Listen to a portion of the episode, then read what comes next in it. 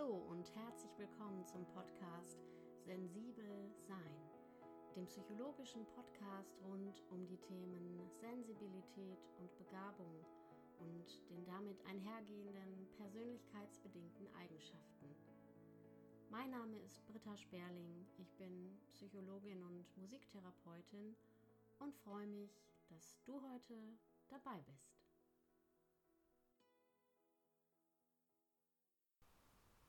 Heute möchte ich mit dir über ein sehr brisantes und sehr wichtiges Thema sprechen. Ich habe schon häufiger in den vorherigen Folgen angedeutet, dass wenn die hochsensible Veranlagung nicht erkannt oder auch ja nicht wahrgenommen wird, beziehungsweise das eigene Leben, der eigene Lebensstil nicht entsprechend ausgerichtet wird, ähm, es zu sogenannten psychologischen Folgeproblemen kommen kann. Wir sprechen heute über die Erschöpfungsdepression in Zusammenhang mit Ängsten, beziehungsweise das, was wir ja alle kennen oder alle auch durch die öffentlichen Debatten mitbekommen haben als das klassische Burnout. Natürlich ist das kein Thema, was ähm, ja Hochsensibilität im engeren Sinne für sich beanspruchen kann, aber wie bei so vielen anderen Aspekten die ich bereits angeguckt habe, glaube ich, dass es hier eine besondere Brisanz hat oder nochmal eine, ja, eine ähm, zugespitzte Bedeutung haben kann. Denn natürlich ähm, gibt es verschiedene Zustände oder äh, Rahmenbedingungen, die einen Burnout begünstigen können. Es gibt da ähm, ja vielschichtige Verhaltensweisen und äh, Denkansätze, die den Organismus in eine völlige Erschöpfung treiben können.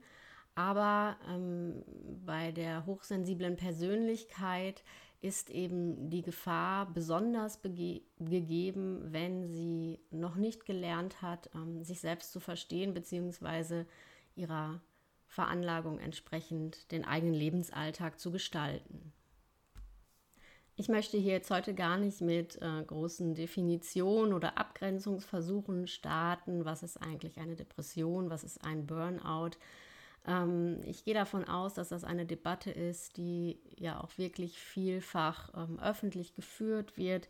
Es ist inzwischen äh, kein wirkliches Tabuthema mehr, ähm, zu wissen, dass es das gibt was die eigene Betroffenheit angeht, darüber zu sprechen, äh, das ist nochmal ein anderes Thema. Ich denke, da sind wir noch recht am Anfang der ja, Entstigmatisierungsbewegung oder Aufklärungsarbeit. Aber klar ist, es gibt immer mehr Menschen oder es gibt viele Menschen, die sich in der Lebensführung, wie wir sie hier in unserer westlichen Welt eben tagtäglich bestreiten, immer häufiger ausbrennen bzw. sich so verausgaben, dass der Organismus in einen anhaltenden und überdauernden Stresszustand insgesamt gerät, sodass alles, was psychophysiologisch so zum Ausgleich normalerweise beiträgt, Ruhe, Anspannung, Entspannung völlig entgleist und das ganze sogenannte psychovegetative Stresssystem entgleist und im Grunde der Körper völlig aus den Fugen gerät. Warum ich das Thema im Zusammenhang mit Hochsensibilität, aber auch unerkannter Hochbegabung für so wichtig halte, hat damit zu tun, ähm, dass wir von sogenannten Schutzfaktoren sprechen können, die das Auftreten eines Burnouts eher ähm, ja, verhindern bzw schützend dagegen wirken können. Und dazu gehört ganz an erster Stelle der Aspekt, ein gesundes und stabiles Selbstwertgefühl in einem gut integrierten Selbstkonzept ausgebildet zu haben. Und da knüpfen wir direkt an der letzten Folge an. Denn wie wir wissen und wie wir gesehen haben, ist dies ein sehr häufiges Problem bei hochsensiblen Menschen. Ähm, beziehungsweise die, die auch sich noch nicht so viel und tiefgehend damit beschäftigt haben, dass eben die Selbstwertproblematik sehr ausgeprägt ist und dass dieses Gefühl des Andersseins und des irgendwie nicht mithalten Könnens und ähm, äh, irgendwie abgehängt werdens, das ist doch ein Aspekt, der in dieser ganzen Selbstwertthematik eine erhebliche Rolle spielt und der dazu massiven Verunsicherungen und Instabilisierungen beitragen kann. Und deshalb haben wir schon einen ganz, ganz wesentlichen Punkt, der ja eine Burnout-Entwicklung vorantreiben kann, nämlich dieser permanente Versuch, den eigenen Selbstwert zu stabilisieren und aufrechtzuerhalten und dabei eben auch immer wieder über die eigenen Grenzen zu gehen. Also ein Beispiel, ähm, wenn also der Selbstwert sehr stark an der Anerkennung von außen hängt oder an der Erbringung von sichtbaren Leistungen, sich dahingehend eben so zu verausgaben, dass also der Körper auch dann erst gespürt wird, wenn er sozusagen nach Hilfe ruft und auch ganz klare Signale gibt, dass es so eben nicht weitergehen kann. Ein weiterer ganz wesentlicher Schutzfaktor, mit dem auch hochsensible Menschen häufig ein Thema bzw. ein Problem haben, ist der angemessene Umgang ähm, mit Grenzen. Und hier sind immer die eigenen Grenzen gemeint, aber auch die Grenzen von anderen, von meinen Mitmenschen. Hochsensible Menschen neigen dazu, ja, permanent zu verschmelzen mit den eigenen Empfindungen, den Empfindungen anderer, sich nicht angemessen abgrenzen zu können und ähm, wirklich zu spüren, was gehört zu mir, was gehört zum anderen so dass im Grunde eine Flut an ähm, ja zu verarbeitenden und zu bewältigenden ähm, Eindrücken immer wieder einprasselt und natürlich auch den Organismus potenziell überfordern kann.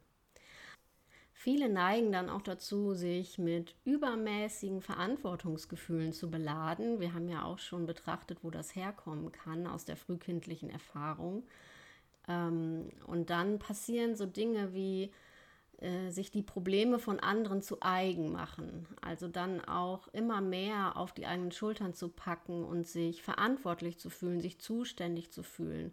Zum Beispiel auch, und hier möchte ich etwas provokant durchaus sagen, übergriffigerweise anderen Menschen immer wieder unterschwellige Hilfsangebote machen und ähm, zu sagen, dass ähm, man da ist und dass man das alles so gut versteht und natürlich sich damit aber immer ein Stück weit von der eigenen ja, Mitte oder von der eigenen Ausgeglichenheit zu entfernen.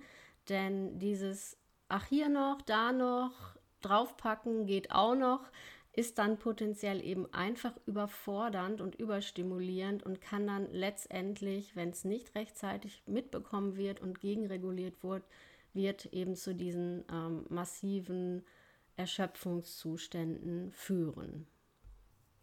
Ein dritter Punkt ist ganz wichtig, der Aspekt Perfektionismus. Ich denke, da arbeiten sich auch sehr, sehr viele ihr Leben dran, lang dran ab, denn es sind oftmals oder eigentlich so gut wie immer die eigenen Ansprüche, die diesen enormen inneren Druck erzeugen.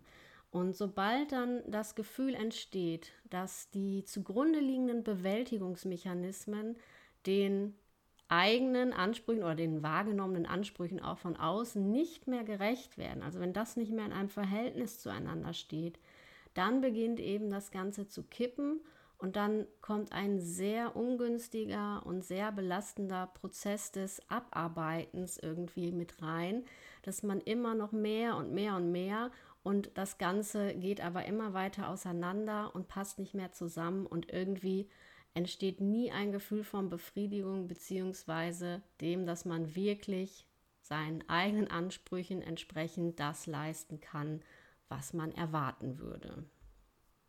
Und diese drei Aspekte, also die Selbstwertproblematik, dann die Schwierigkeit im Umgang mit Grenzen und auch diese völlig überhöhten Selbstansprüche, das sind wirklich ja Zündschnüre für die Entwicklung ernsthafter psychischer Probleme.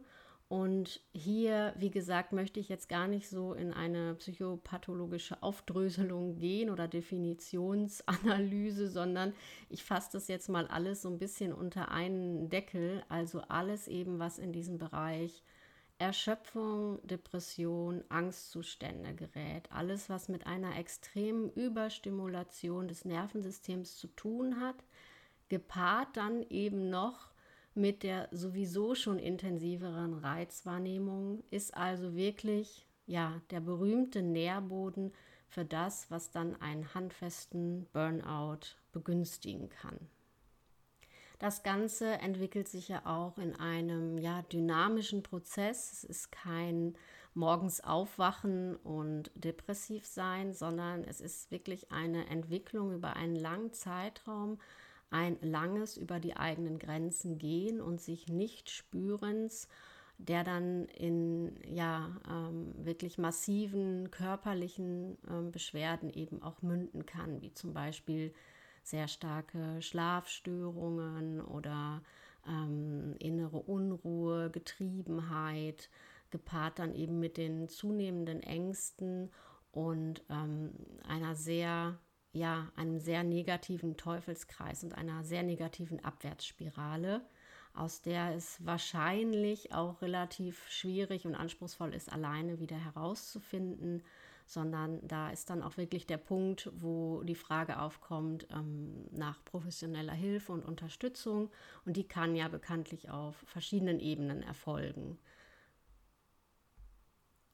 Das Schlimme oder Anspruchsvolle ist, dass man im Grunde, wenn sich dieser Erschöpfungszustand so potenziert hat oder so hochgeschaukelt hat, im Grunde nur noch durch einen völligen Cut da rauskommen kann. Ja, also jegliche Anstrengung, ähm, diese Gefühle von unzureichendem Selbstwert und ähm, ja, mangelndem Glauben so an die eigenen Fähigkeiten und an das eigene Wertvollsein, die befeuern dann im Grunde diese ganze innere Dynamik nur noch zusätzlich. Der sogenannte innere Antreiber wird immer lauter und stärker und ähm, das Ganze kann dann eben einfach nicht gut ausgehen. Wir wissen ja jetzt auch schon aus den vorherigen Folgen, dass ähm, das Problem vieler unerkannter, hochsensitiver Menschen bzw. auch hochbegabter Menschen eben sein kann, dass sie ganz, ganz früh die Erfahrung gemacht haben, eben wenn sie ein entsprechend nicht wertschätzendes oder nicht ähm, ja annehmendes Umfeld hatten, in dem sie aufgewachsen sind, dass sie eben dort sehr früh die Erfahrung gemacht haben, nicht ihrer selbst willen geliebt und anerkannt worden zu sein. Also da ist eben diese ganz tief ähm, verursachte oder verankerte Selbstverunsicherung, die dann mitunter im Laufe des Lebens über ähm, übermäßige Leistung und auch sehr starke Leistungsanforderungen an sich selber kompensiert wurde. Man konnte also früh erfahren, dass man zum Beispiel dann bei den Eltern, die einem eben nicht auf emotionaler Ebene begegnen konnten, weil sie es eben selber nicht konnten, ähm, aber Liebe und Anerkennung ähm, zuteil werden ließen, wenn man eben zum Beispiel gute Leistungen gebracht hat. Das heißt, sichtbare Erfolge haben dann dazu geführt, ähm, dass eben äh, ja, Anerkennung und Liebe sozusagen transportiert werden konnte und so konnte dann eben ähm, dann das Selbstwertgefühl und auch das, was wir als Selbstwirksamkeitserleben bezeichnen, im Grunde sich nur über diese, diesen Glaubenssatz, ich bin wertvoll, ich bin liebenswert, wenn ich viel leiste, ausbilden. Und das ist ein wirklich sehr dramatischer Zusammenhang, denn es kann dazu führen, dass wirklich im Grunde das ganze Identitätsgefühl oder das ähm, Sein, das ganze Sein davon abhängt, dass wir also jetzt permanent Lob und Anerkennung von außen brauchen, weil genau das eine Grunderfahrung ist, damit wir das Gefühl haben, liebenswert und wertvoll zu sein. Und das ist natürlich dann gar nicht verwunderlich und ähm, keine Überraschung, dass da eben das Gehen über die eigenen Grenzen bzw. das ähm, immer mehr wollen ähm, nicht ausbleibt. Und das ist dann auch so eine grundlegende Erfahrung, die im Laufe dann der Lebensgeschichte wohl gemacht wird oder gemacht werden kann, dass es im Grunde nie reicht. Also ein Gefühl eines grundlegenden Mangels, könnte man sagen. Die tollsten Erfolge, die größten Leistungen verpuffen recht schnell wieder, weil dann wieder neu nachgefüttert oder genährt werden möchte.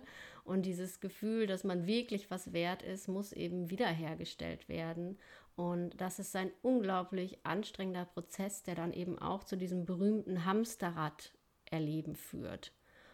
Und da tatsächlich auch auszusteigen und zu sagen, nein, jetzt ist der Punkt, wo ich wirklich meinen Lebensstil, meine Haltung, meine grundlegenden Werte überdenke, anpasse und mich auf eine wirkliche Reise der Veränderung begebe, das ist ein unglaublich schwieriger und auch mutiger Prozess, den es dann zu gehen gilt. Denn das, was man dann sozusagen im Burnout behandelt oder was dort thematisch dann ähm, zutage tritt, das sind Dinge, die dann schon tiefgreifende Veränderungen erfordern und nicht mal ebenso mit ähm, zwei, drei therapeutischen Sitzungen sozusagen äh, vom Tisch gebügelt werden können. Denn dann ist die Wahrscheinlichkeit groß, dass ähnliche Muster sich wieder einstellen und dass ähm, das Hamsterrad-Erleben nicht lange auf sich warten lässt und man dann erneut in diesen Teufelskreis aus ähm, ja, Antre innerem Antreiber und Selbstüberforderung gerät. Interessanterweise kommt ja auch noch hinzu, dass zum Beispiel viele unerkannt Hochbegabte ähm, gar kein realistisches Bild ihrer eigenen Fähigkeiten entwickeln konnten, da es zum Beispiel bei so Phänomenen wie eben dem Underachievement, also wo wirklich ähm, dann eine Minderleistung nur noch sich ausdrückt und im Grunde komplett dicht gemacht wird, ähm, in vielen Fällen wahrscheinlich sehr tief verankert ist, dass man halt wirklich tatsächlich nichts kann und ähm, keine Fähigkeiten hat oder vielleicht sogar dumm ist. Und das sind natürlich alles ähm, innere ja, ähm, Glaubenssätze, wie wir ja sagen, die, die diesen negativen Selbstwert eben ganz, ganz äh, fest und gravierend aufrechterhalten. Vielfach ähm, oder bei vielen, die vielleicht so dann zurückblicken und sich fragen, ja, wie hat das eigentlich alles angefangen?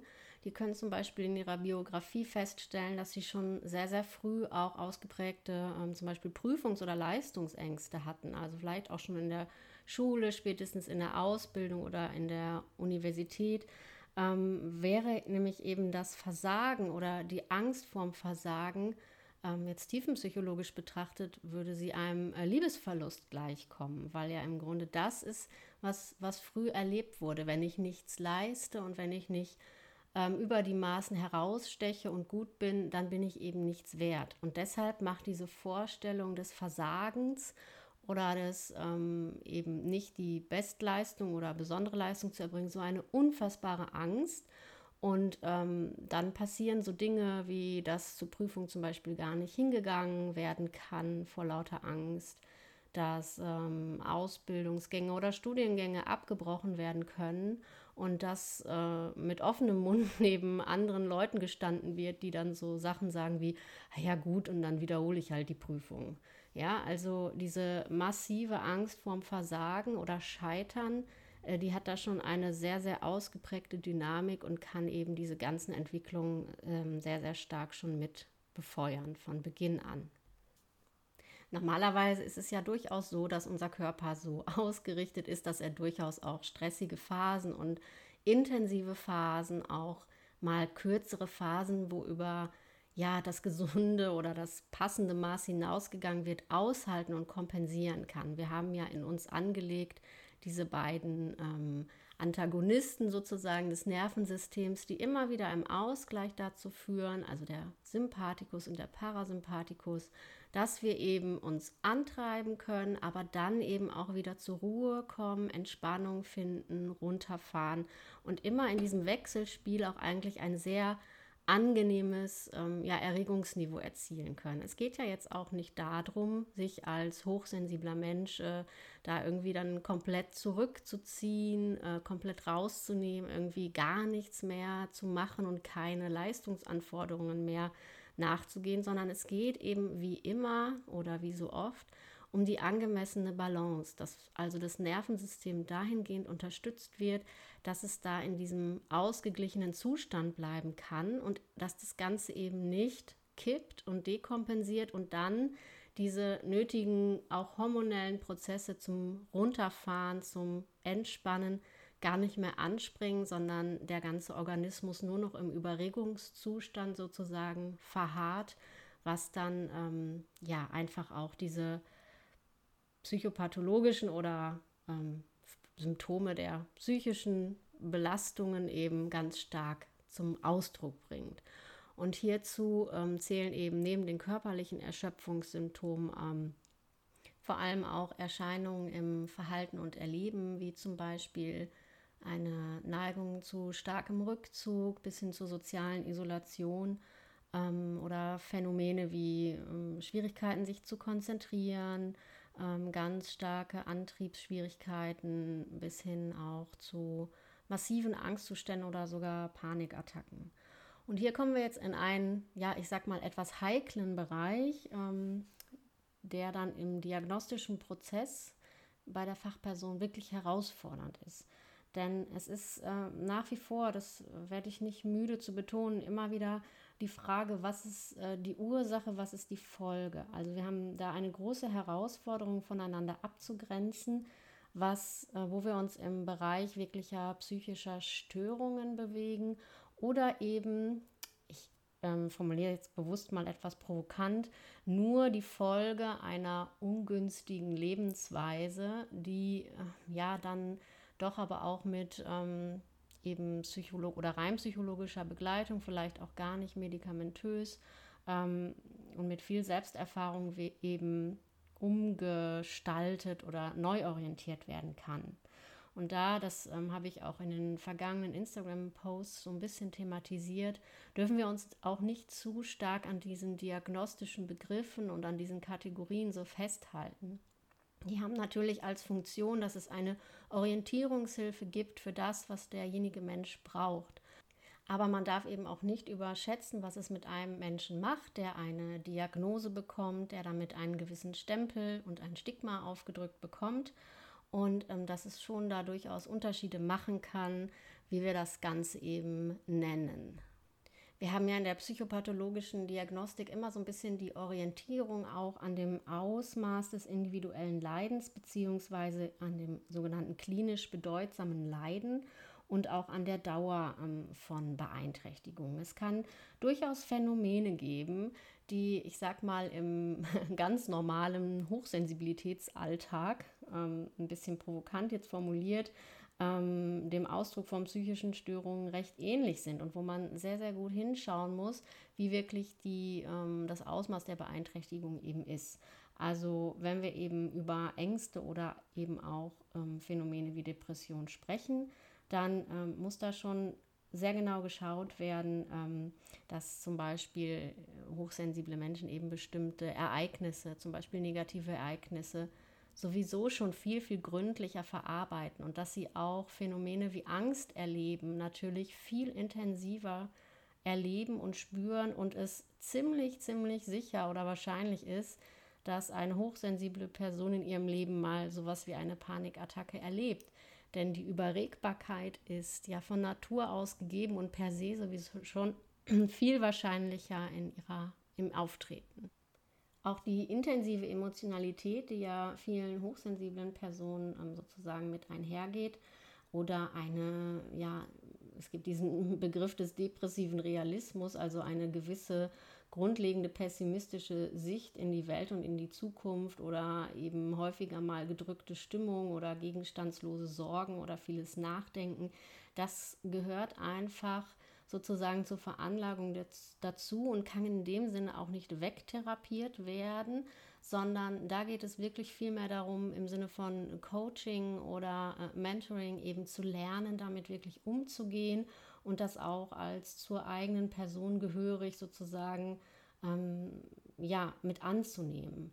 Oder wenn wir uns zum Beispiel die bipolaren Störungen anschauen, wo es ja eben in beide Richtungen sehr intensive Zustände gibt, ähm, da kann man auch sagen, dass zum Beispiel ja der hochsensitive Künstler, sag ich mal, der in einem flowartigen Schaffensprozess sich gerade befindet, dass er da durchaus ähnliche ähm, Zustände erleben mag und ähm, auch im Zustandsbild da sehr ähnlich erscheint. Aber es ist eben dann doch der Unterschied, ob es eben als krankheitswertig oder eben als ähm, zur Persönlichkeit gehörend eben betitelt oder beschrieben wird. Und hier muss man so ein bisschen wirklich klar sagen, dass es wahrscheinlich immer unklar bleiben wird jetzt im menschlichen Verhalten, ob es eben eine bestimmte Bezeichnung verdient im Sinne einer Diagnose, ja, also ist etwas depressiv oder manisch oder ähm, ob es sich eventuell sogar um, ja, ich möchte sagen, Fehldiagnosen handeln könnte, die eben zum Beispiel Hochsensibilität oder Hochbegabung nicht berücksichtigt haben und dann eben auch die tiefer liegenden Zusammenhänge dieser Diagnose eigentlich gar nicht gerecht werden können. Also es wird immer schwer bleiben, das auseinanderzuhalten, ob es eine Verwechslung eben gibt oder sogar auch ein gleichzeitiges Auftreten. Denn ich denke, ja, wie wir aufzeigen konnten, ähm, kann eben auch aus den ungünstigen Bedingungen der Veranlagung heraus eben dann so etwas wie ein psychisches Folgeproblem sich entwickeln, das dann natürlich auch krankheitswertig ist und auch behandlungsbedürftig. Also da muss ich wirklich immer ähm, ganz umfassend ähm, auch an der Geschichte und der Biografie orientiert werden, um dann herauszufinden, was die Person dann eben wirklich braucht. Ist es eine Psychotherapie, vielleicht sogar in Kombination mit kurzfristiger medikamentöser Behandlung oder reicht eben das Coaching, das Mentoring oder ein intensiver Selbsterfahrungsprozess durch Psychoedukation oder andere niederschwelligere Maßnahmen? Eben immer orientiert am Ausmaß und an ja, der umfassenden Beurteilung des Leidens und der Betroffenheit. Elaine Aaron ähm, schreibt darüber übrigens auch ausführlich in ihrem Buch Die Psychotherapie mit hochsensiblen Menschen, ähm, dass da eben durchaus Überschneidungen in den phänomenologischen Aspekten sind. Also gerade zum Beispiel auch in Bezug auf Angststörungen oder diese generellen Überregungsanzeichen, dass eben immer genau geguckt werden muss, ähm, in welchem Kontext das aufgetreten ist zum Beispiel ähm, ist das ganz interessant, wenn man sich vorstellt, ein, ein jugendlicher, hochsensibler Mensch möchte natürlich gerne auch im Zuge der äh, Gruppenprozessbildung, der Peer Group Vergleiche, das Gefühl haben, dazuzugehören, ähm, mitzumachen, nicht ausgeschlossen zu werden und erlebt vielleicht im Zusammenhang mit ersten ähm, Partybesuchen, Disco-Besuchen und eventuell auch ähm, ja, Einnahme von Stimulantien oder anderen Drogen, Alkohol, ähm, erlebt dann vielleicht das erste Mal so Entgleisungen des eigenen Körpers, beziehungsweise sehr, sehr intensive Reaktionen, ähm, was natürlich dann auch zu einem Unbehagen und zu sehr beängstigenden Erfahrungen werden kann.